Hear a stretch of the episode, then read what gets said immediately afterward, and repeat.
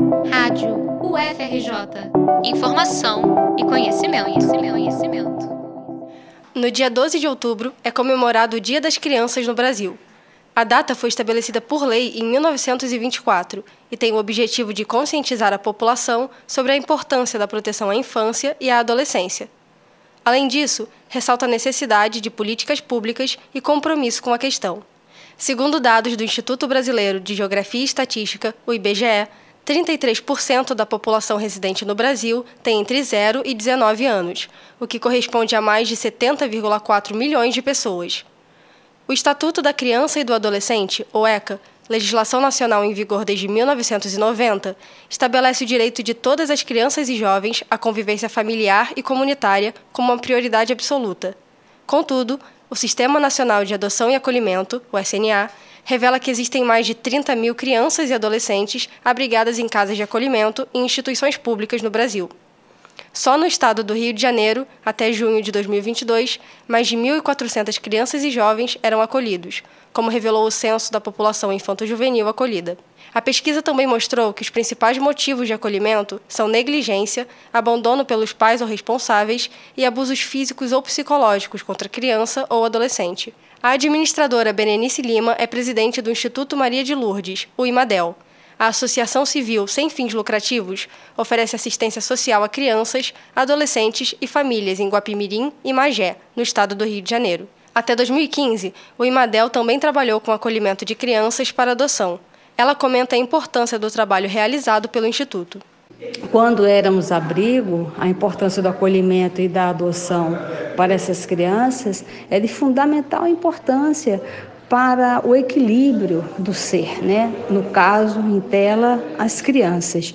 Agora, nem sempre a adoção era, a gente via que era a melhor solução muitas vezes é, buscar dentro da própria família, ela ficar com o familiar, eu acho que era mais importante, porque nasceu naquele núcleo, então da importância da gente unir essa família para receber de volta essa criança. Um estudo publicado pelo Núcleo Ciência pela Infância mostra que os vínculos familiares, principalmente nos primeiros seis anos de vida, são fundamentais para a constituição de um desenvolvimento emocional saudável.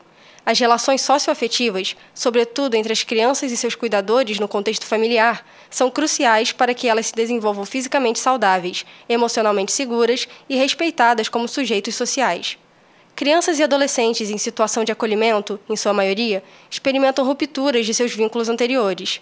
Essas experiências influenciam o estabelecimento de novos laços, mas não diminuem sua importância.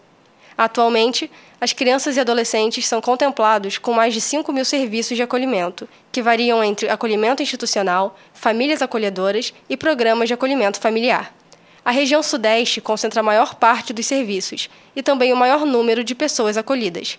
Segundo Berenice, o trabalho de acolhimento enfrenta grandes desafios. Nossa maior necessidade era o poder público né, estar presente na condução da criança chegar e da criança sair. Então, essas eram coisas mais, mais difíceis. Né?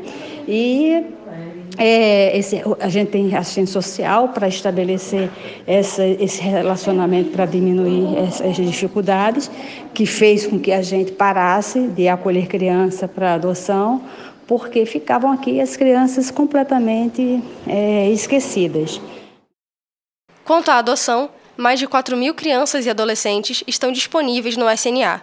Do outro lado, há mais de 32 mil interessados em adotar.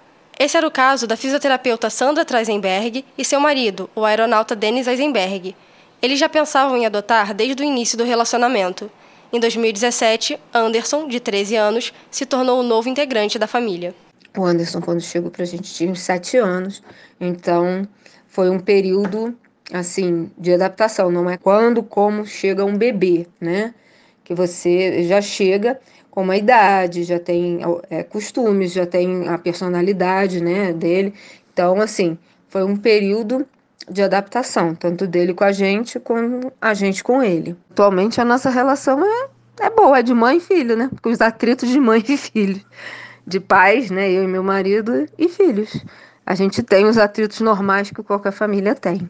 No Brasil, Embora o número de pretendentes na fila de adoção seja quase oito vezes maior do que o de crianças e adolescentes, isso não basta para que todos sejam adotados. Primeiro, por conta da procura dos futuros pais por perfis específicos, e segundo, pela complexidade dos processos na justiça. Dados divulgados pelo jornal Estadão em 2019 mostram que o perfil mais procurado por futuros pais adotivos é de uma menina de dois anos, branca e filha única. Meninos pardos com um ou mais irmãos são maioria entre os disponíveis para adoção. Entre eles, quase 30% têm no mínimo 14 anos de idade.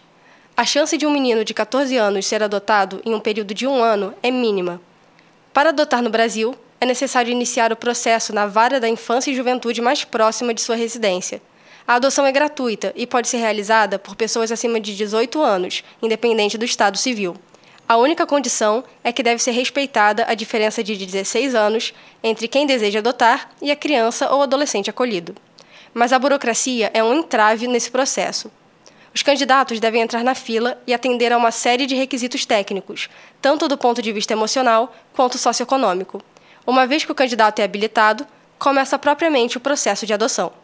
O Estatuto da Criança e do Adolescente estabelece que o prazo máximo para a finalização do processo é de 120 dias, sendo prorrogável apenas uma vez pelo mesmo período.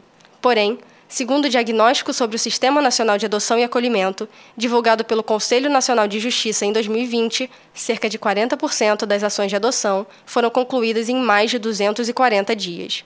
No caso de Sandra, Denis e Anderson, o processo levou mais ou menos dois anos. Em 2020, durante a pandemia da Covid-19, houve uma queda de 41% no número de crianças e adolescentes adotados, em comparação com 2019.